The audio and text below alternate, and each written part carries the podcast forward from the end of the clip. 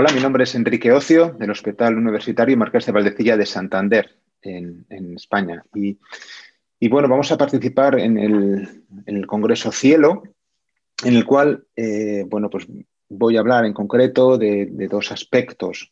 En primer lugar, hablaremos del tratamiento, hablaré del tratamiento del, discutiremos el tratamiento del mieloma, de los pacientes con mieloma en recaída, y que es una de las situaciones en las que ha habido más cambios eh, recientemente. De hecho, en, el último Congreso americano, más de dos tercios de las presentaciones orales referidas a mieloma fueron del tratamiento de la recaída. En este sentido, eh, podemos decir que ha habido grandes avances. Sabemos que ha habido 14 eh, fármacos aprobados para el mieloma en los últimos 10 años y muchos de ellos, últimos 20 años, y muchos de ellos han sido en esta situación, en para los pacientes en recaída.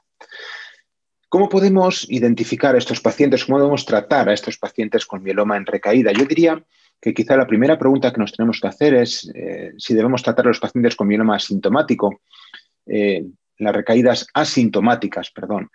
Eh, lo tenemos muy claro en las recaídas clínicas, pero en las recaídas asintomáticas yo sí que diría que tenemos que tender más a tratarlos. Quizá hay algún paciente y una cuarta parte de pacientes de buen pronóstico que no haya que tratar, que haya que esperar hasta la recaída clínica, pero para mí el mensaje es intentar, bueno, tener en la cabeza que cuanto antes tratemos a los pacientes si lo necesitan, pues va a ser mejor.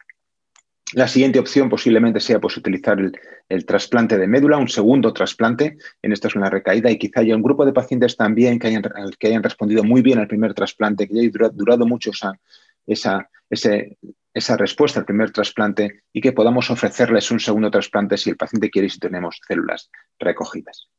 Pero ya pasamos a las diferentes opciones que tenemos. Y aquí, bueno, pues ha habido grandes avances.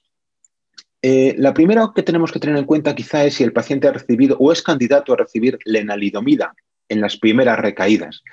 Y, esto dependerá de varios factores. Primero, si es refractario a lenalidomida o no, si, si el paciente estaba bien tolerante, si había tolerado bien la lenalidomida previamente. Si el paciente puede recibir lenalidomida, Aquí pues aparecen varias opciones para la primera recaída. Daratumumab con lena, carfilzomib con lena, ixazomib con lena y dexametasona, por supuesto, o elotuzumab con lenalidomida y dexametasona.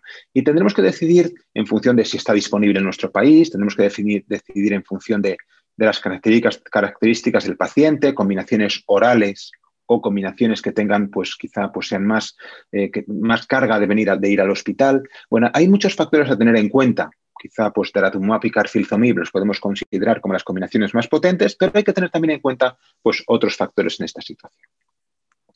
El otro grupo de pacientes importantes son los pacientes que son refractarios a la lenalidomida o que no pueden recibir lenalidomida en, en, la primera recaída porque son refractarios o bien son intolerantes. Y aquí tenemos otras combinaciones que aparecen, que son pues daratumumab, bortezomib, dexametasona, carfilzomib y dexametasona, pomalida, pomalidomida, portezomib y dexametasona, y ahora aparecen nuevas combinaciones en este, en este campo, que son las combinaciones de anti-CD38 con carfilzomib o con pomalidomida. Y así tenemos DARA o ISA con carfilzomib dexa, DARA o ISA con pomalidomida y dexametasona.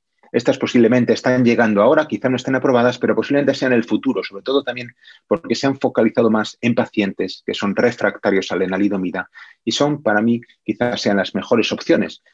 Posiblemente tengamos que esperar a que estén aprobadas, pero son las mejores opciones de tratamiento para estos pacientes. Aparece un nuevo concepto ahora, posiblemente ahora y en el futuro, y es pacientes que sean refractarios a anti-CD38, porque lo hayan recibido en primera línea.